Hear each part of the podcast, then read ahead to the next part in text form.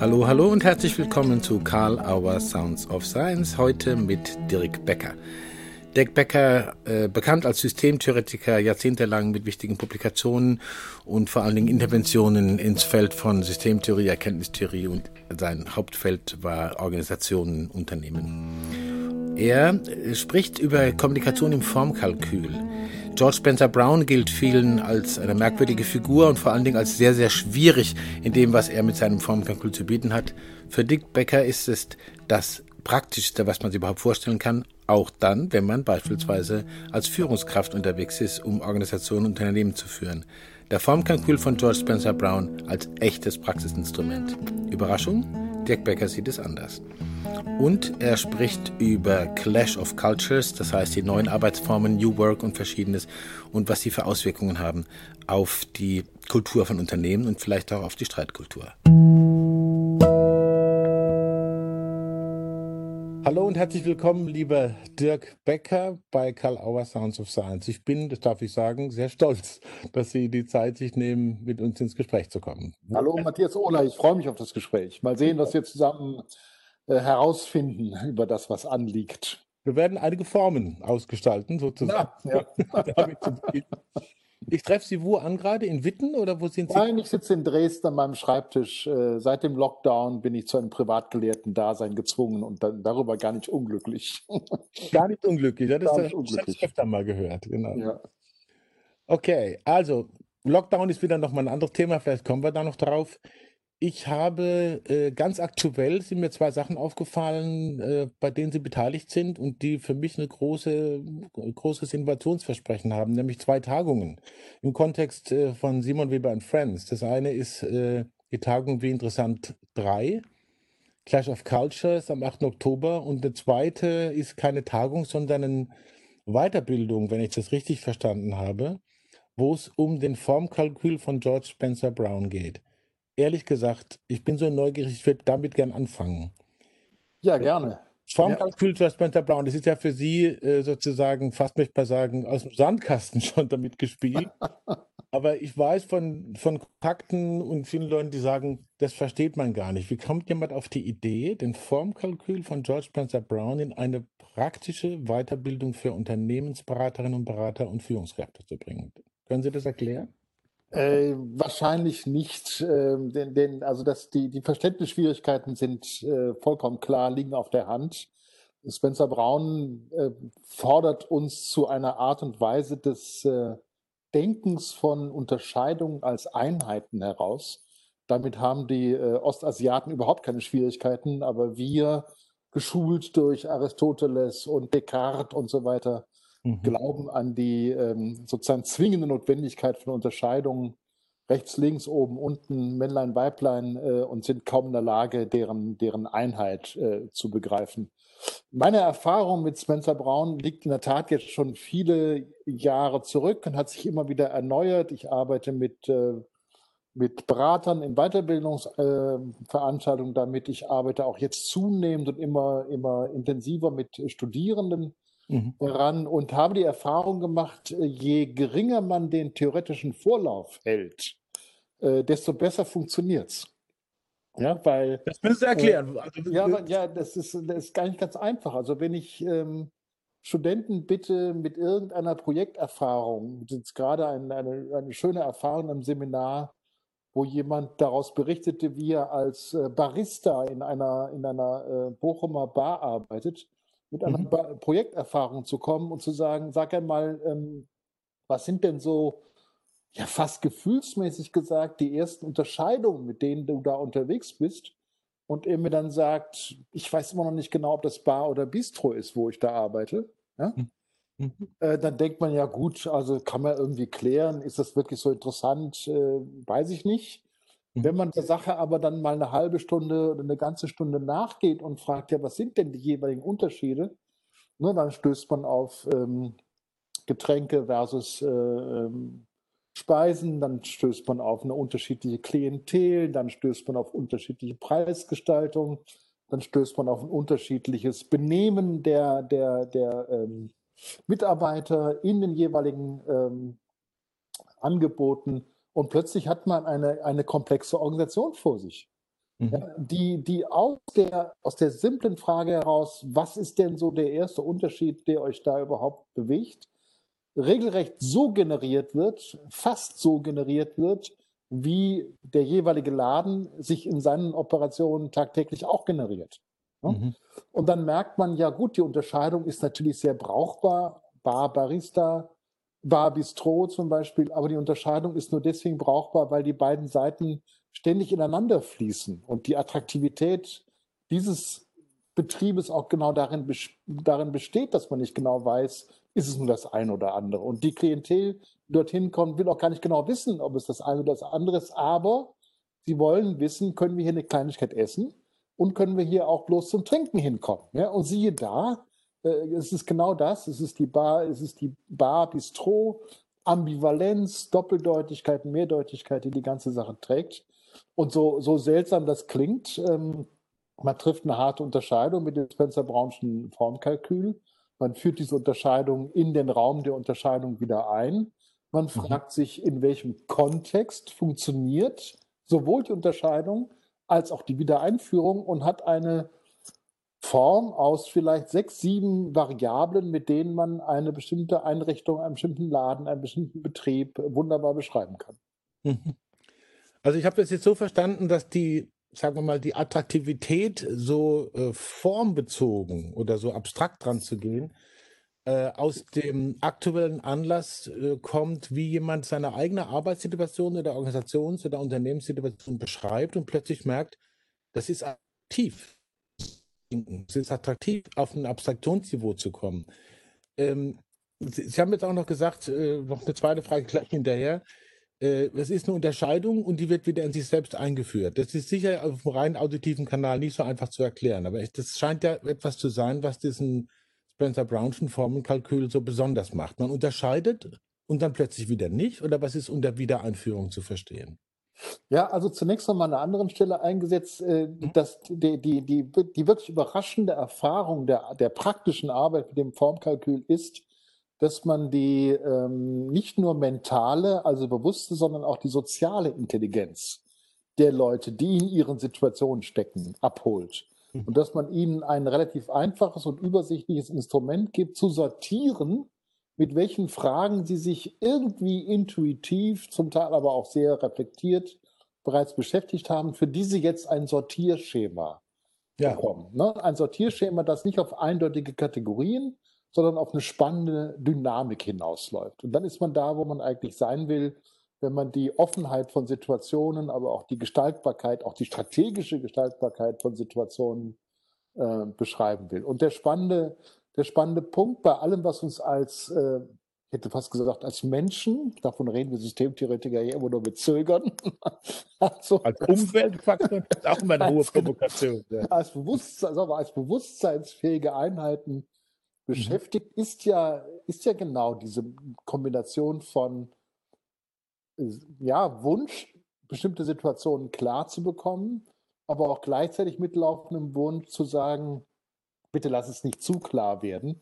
Wir wollen einen Bewegungsspielraum äh, behalten, wir wollen eine Entwicklungsfähigkeit behalten, wir wollen möglicherweise auch für andere Leute als die, die jetzt dabei sind, attraktiv bleiben.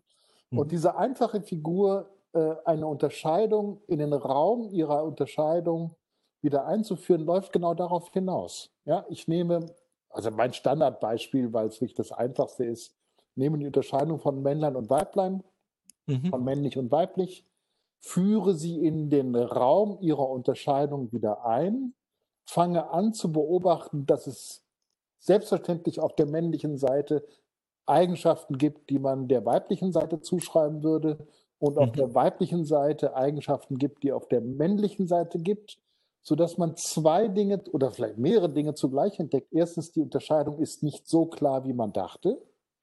Zweitens, die beiden Seiten der Unterscheidung informieren einander. Mhm. Ich bin nur Mann, wenn ich bei mir dauernd bekämpfe, was ich möglicherweise an weiblichen Eigenschaften mit mir herumtrage. Und mhm. umgekehrt nur Frau, wenn ich an mir bekämpfe, was ich an männlichen Eigenschaften betreibe, dann entdeckt man ja diese Art der, der Identitätspanik, die uns zuweilen beschäftigt. Nur ja nicht zu sein, was eventuell dem widerspricht, was man gerne sein möchte.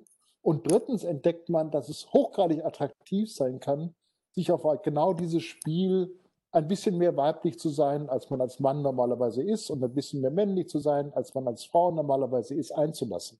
Mhm. Die Italiener haben dafür eine, eine, eine Gianni Vattimo eine großartige Formulierung ohne Bezug auf äh, Spencer Brown mal gefunden. Die nennen das Pensiero debole, das schwache ja. Denken.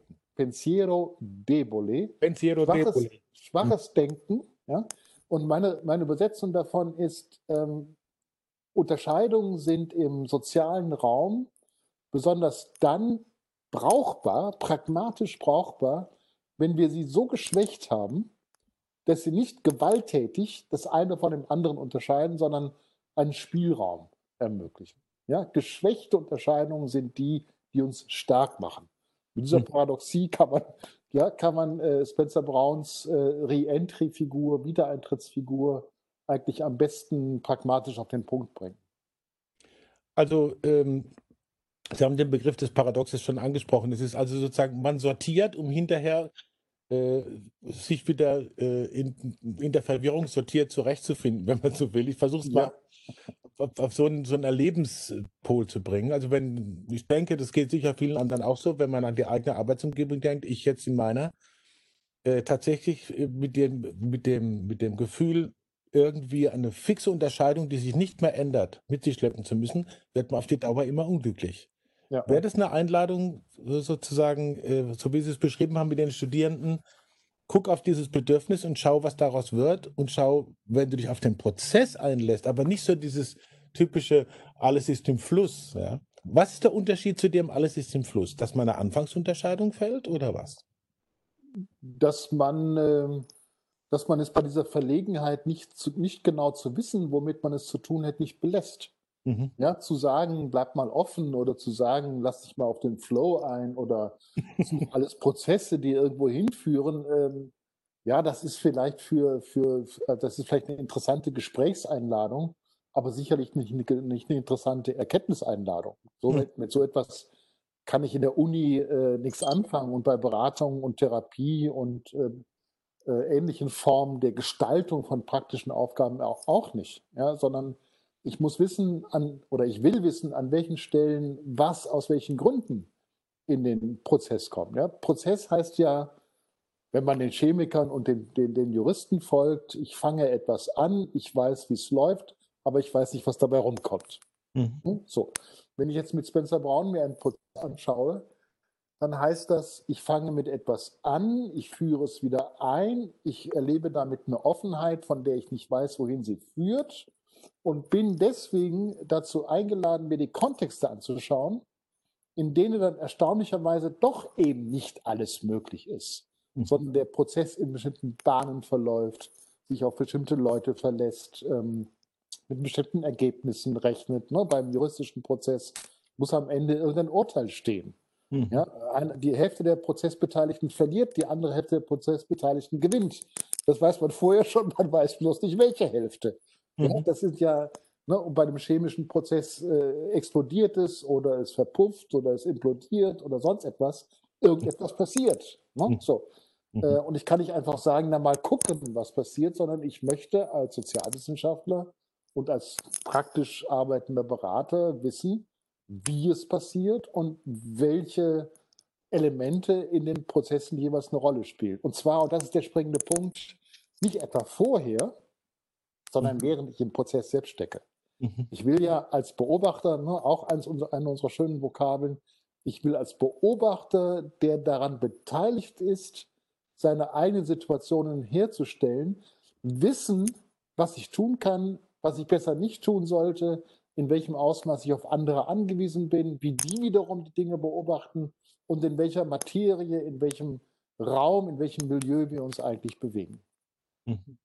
Also dieser Begriff des Beobachters oder der, der, des Beobachtungsvollzugs sozusagen trennt sich auch von dieser Geschichte, dass der Beobachter und da ist etwas, was unverändert vom Beobachter einfach ist, wie es ist, sozusagen. Sondern der, der Beobachtungsprozess hat Einfluss auf das, was beobachtet wird. Alter konstruktivistischer Grundsatz. Ne? Ja, wir sind soziale Quantenmechaniker. Also ne, dafür gibt es da noch kein Wort. Es ist völlig, völlig unsinnig in einer erkenntnistheoretischen Situation, wie sie aus dem 20. Jahrhundert resultiert, also Wittgenstein und Gödel und äh, natürlich Heisenberg und Bohr, äh, herauszugehen ins 21. Jahrhundert und dann noch irgendwelche Objektivitätsvorstellungen äh, mit sich herumzutragen. Ja, damit macht man sich vielleicht Freunde im 19. Jahrhundert, aber mit denen kann man nicht noch mehr reden, weil die schon, weil die schon tot sind. Ja, mhm. so. Man macht sich Freunde mit bestimmten Fachkollegen, die ihrerseits im 19. Jahrhundert stecken. Aber das ist ja nicht, das ist ja nicht interessant. Ja, mhm. da, da, geht es ja nicht weiter. Man muss sich natürlich, und deswegen jetzt mal Spaß beiseite, man muss sich natürlich schon überlegen, welche Beschreibungen von Situationen kann man so anfertigen, dass man sie anderen äh, anbieten kann, ohne dass man die anderen zwingt, über die eigene Subjektivität zu stolpern. Mhm. Ja, es kann nicht darum gehen, jetzt sozusagen irgendeinem intuitiven Ad-Hoc äh, beobachten, Tür und Tor zu öffnen. Mhm. Das ist auch gerade der springende Punkt bei der Systemtheorie und beim Formkalkül, dass es darum gerade nicht geht, sondern dass man sagt, schau dir, schau dir meine Perspektive an, dann verstehst du, wohin ich gucke, mhm. verstehst auch meine blinden Flecken. Und dann schaue ich mir deine Perspektive an und schaue, wohin, wohin du guckst und worin deine blinden Flecken mhm. bestehen. Ne? Und das Spannende, das wirklich, wirklich Aufregende ist, äh, Beobachtungen und Perspektiven sind in einem erheblich geringeren Maße zufällig, als wir das gerne äh, hätten. Ja, wir sind in einem höheren Maße determiniert durch Gewohnheit, Biografie, Ängste, Befürchtungen, Hoffnungen, als wir das glauben. Wir sind eigentlich fast so berechenbar, wie uns die sozialen Medien das vorzugaukeln äh, versuchen. Mhm. Fast mhm. so berechenbar. Und von daher ist dieses systemische Denken und ist dieser Formkalkül in meinen Augen eine super, eine super Art und Weise, sich selbst auf die Spur zu kommen und sich mhm. aus dieser restlosen Prozessoffenheit und ich weiß doch gar nicht, wo es lang geht, Haltung äh, zu befreien zugunsten der Einsicht in die eigenen Verhältnisse. Das klingt wirklich so danach, dass das, gibt es ein Bild, wie unheimlich praktisch dieser Ansatz des Formenkalküls ist. Ich will jetzt gar nicht fragen, wie das dann ganz prozesshaft aussieht. Dazu müsst ihr wahrscheinlich auch wieder malen. Die also malen natürlich, ja. Und Spencer Brown und so. Aber ich habe jetzt gerade nochmal geguckt, letzte Frage zu diesem, zu dieser, äh, zu diesem Weiterbildungsansatz. Er richtet sich ja an Beraterinnen und Berater und auch an äh, Menschen mit Führungsverantwortung. Das ist ja schon so eine Unterscheidung. Ne? Ist die eigentlich so äh, distinkt, wie man denkt? Oder was passiert da, wenn diese Gruppen zusammenkommen? Das würde mich noch interessieren. Das, ist, das sieht ja aus wie eine fixe Unterscheidung. Ist die so fix?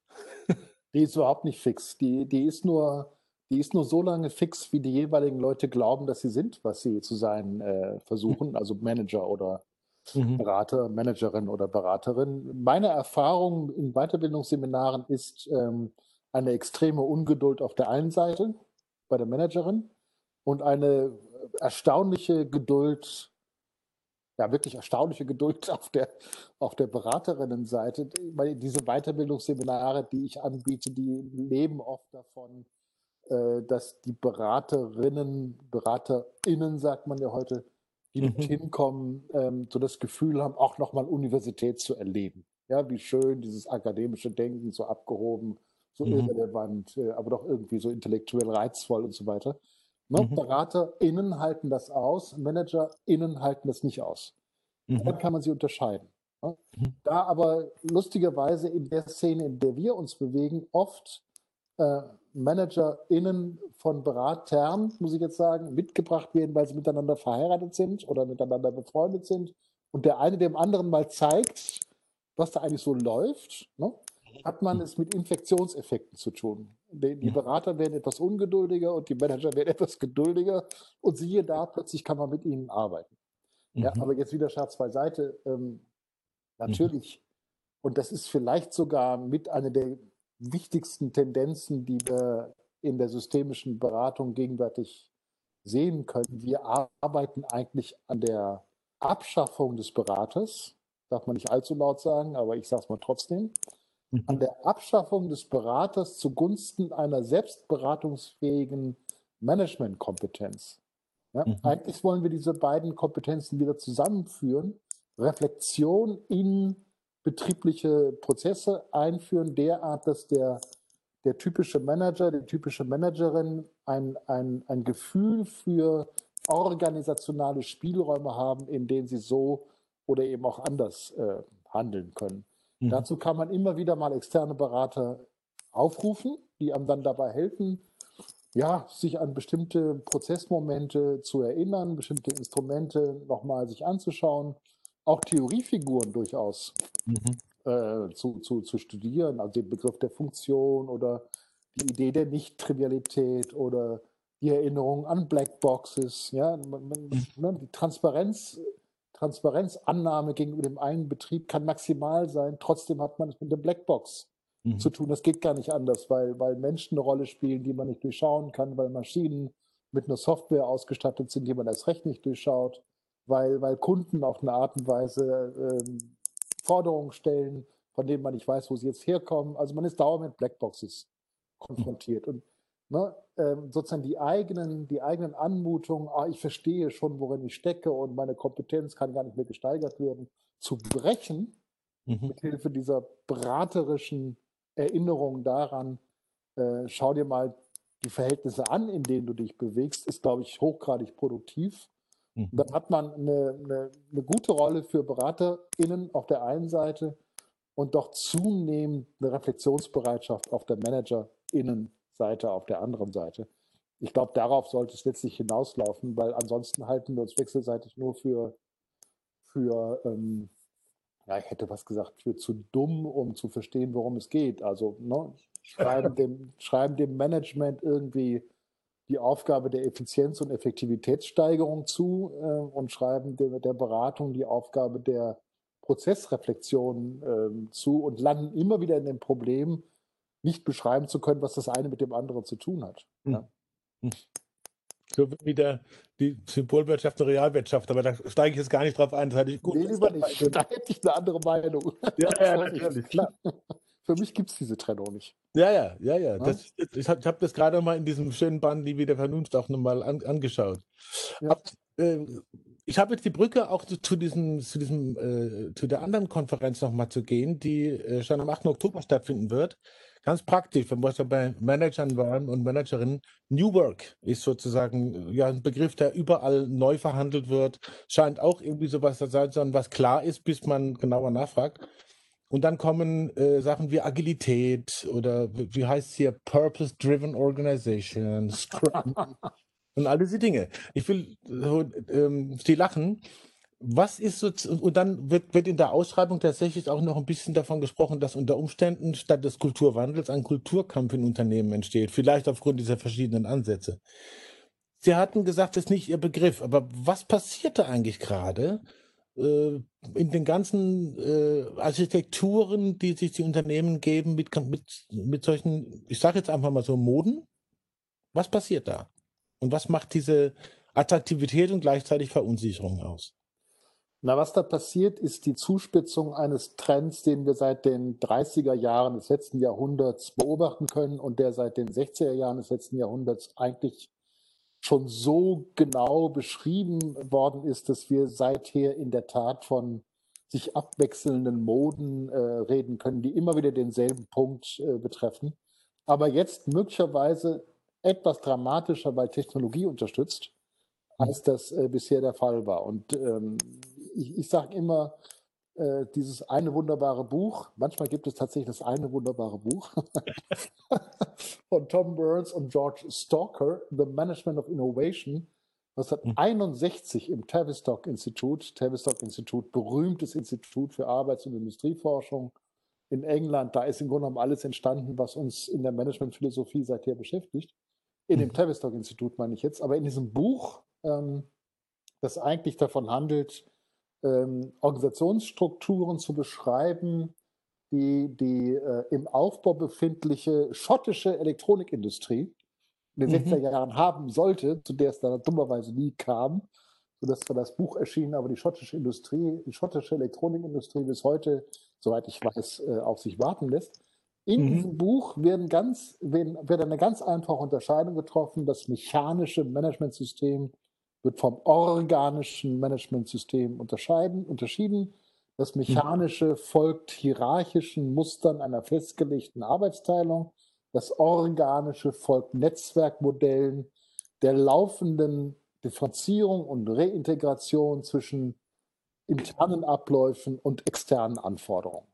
Mhm. Und meine These wäre, und wie gesagt, es gibt ein paar Vorläufer dazu in den 30er Jahren bereits, meine These wäre, die verschiedenen Managementphilosophien, die wir in den letzten äh, bald 100 Jahren erlebt haben, vor allem in den letzten 50 Jahren erlebt haben, Lean Management und Kanban und ähm, jetzt der Gipfel Agilität, wiederholen mhm. immer wieder den außerordentlich spannenden Punkt äh, eines Umbruches einer, sagen wir mal, europäischen Organisationsform, natürlich auch äh, angelsächsischen, amerikanischen Organisationsform, die aus der Vertikale gedacht wird.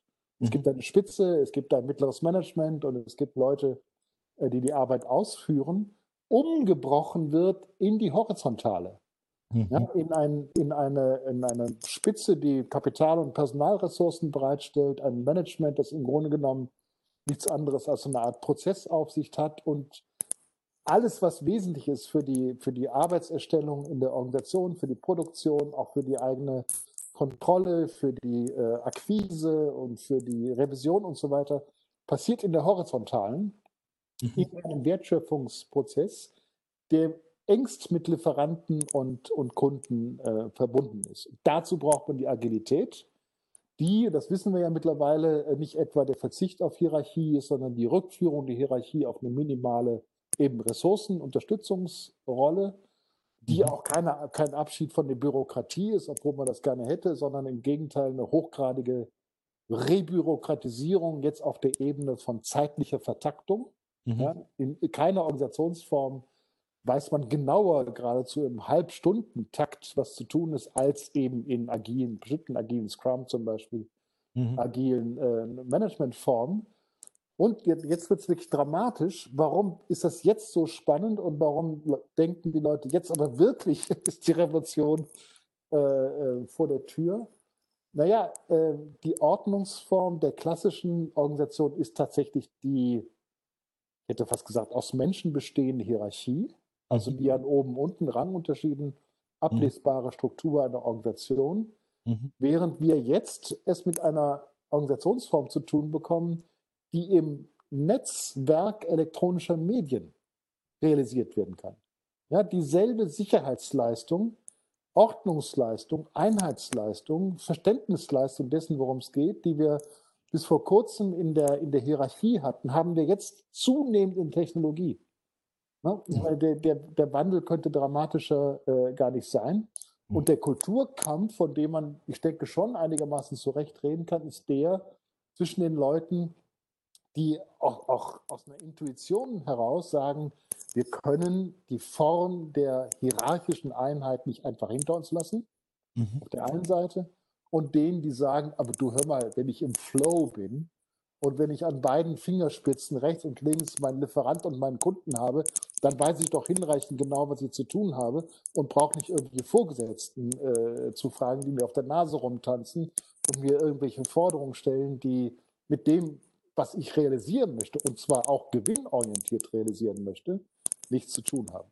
Ja? Hm. Dieser, das ist, glaube ich, der hochgradig auch von Bewusstseinszuständen. Ja, Lalou spricht nicht umsonst von einem Teal Consciousness ähm, mhm. unterschiedlichen Bewusstseinszuständen, Kooperationsstilen, ja sogar in der ganzen Auffassung von Lebensformen mhm. verbunden ist. Ne? Wenn ich eine Hierarchie verlasse, kann ich mich nachmittags um fünf äh, auf was ganz anderes konzentrieren. Wenn ich in einem Workflow unterwegs bin äh, und gleichsam weiß, dass es von mir abhängig ist, wie konzentriert ich in der Lage bin, auf Anforderungen, die von außerhalb der Organisation kommen, zu reagieren, dann schüttel ich das nicht einfach ab wenn ich mhm. Feierabend mache und nach Hause gehe. Ja, sondern dann bin ich jetzt schon dabei, wenn ich, wenn ich abends mein Glas Wein trinke, darüber nachzudenken, was wird wohl morgen von dir äh, gefordert sein. Ja, wenn es dieses, diesen Unterschied von heute und morgen überhaupt noch gibt.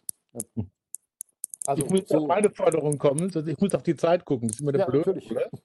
Die ist, die ist sozusagen, ist, ist jetzt ein Hierarchieangebot. Ganz kurz, das Mikrofon äh, kleppert jetzt ein bisschen stärker als vorher oder rasselt irgendwo, da, da reibt irgendwas mit. Jetzt ist okay. Äh, aber äh, ich muss noch mal eine klassische Abschlussfrage stellen, obwohl ich eigentlich noch 50 Fragen hätte. Aber ich freue mich, wenn wir das vielleicht irgendwann weitermachen können oder auch die Leute, die zu diesen äh, Veranstaltungen kommen, da noch weiter tief einsteigen können. Abschlussfrage klassisch bei Sounds of Science. Äh, gab es irgendeine Frage oder also eine Thematisierung, wo Sie gedacht haben, oh, die kommt bestimmt und äh, die kam nicht? Und Sie würden denken, ach, dann stelle ich es mir doch am Schluss noch selber, dazu möchte ich unbedingt noch was sagen. Naja, man könnte, man, man könnte mal man könnte mal hoffen, dass die Frage gestellt wird, warum interessieren Sie sich als Soziologe für diesen ganzen äh, Organisations-, Beratungs-, Management und sonstigen Kram? Sie haben doch mit der Gesellschaft und mit deren äh, Krisen und Strukturen genug zu tun. Mhm. Meine Antwort auf diese Frage wäre. Äh, Super Frage. Meine, Frage wäre, meine Antwortfrage wäre erstens, ist das dieses Nachdenken über Beratung und Management eine unglaubliche Schule in dem, was ich soziologisches Denken nenne, ja, wo, sich, wo es Rollenverhalten und die Auflösung von Rollenverhalten gibt, wo es Differenzierungsmuster gibt und die Reintegration von diesen Mustern gibt, wo ähm, ich es laufend mit Kommunikation zu tun habe, ja, Kommunikation zwischen Menschen, Menschen, Maschinen und so weiter und so fort, ja diese nur von Soziologen eigentlich verstandene Struktureigenschaft hat, dass man sich auf Abhängigkeiten zwischen unabhängigen Einheiten einlassen muss. Ja, wenn wir beide miteinander reden, mhm. dann strukturieren wir uns thematisch und haben einen Leitfaden und wollen auch irgendwo hin und auch vor allem irgendwann aufhören. Äh, aber das funktioniert ja, funktioniert ja nur als vernünftiges, als ergiebiges, als erfreuliches Gespräch, wenn im Gespräch sozusagen die Unabhängigkeit ihrer Fragen und meiner Antworten, ähm, meiner Ideen und ihrer Ideen regeneriert wird. Ja, wenn also Abhängigkeit und Unabhängigkeit miteinander eng verschränkt wird. Das ist ein elementar soziologischer Gedanke und ich kann ihn eigentlich nirgendwo besser realisieren als tatsächlich in Form der Organisationsforschung und auch der Managementlehre, Beratungslehre. Hm. Das ist ein starkes Statement, finde ich sehr, sehr. das würde ich das Ganze sozusagen als Abschlussstatement stehen lassen, obwohl das natürlich auch wieder 30 Fragen öffnet.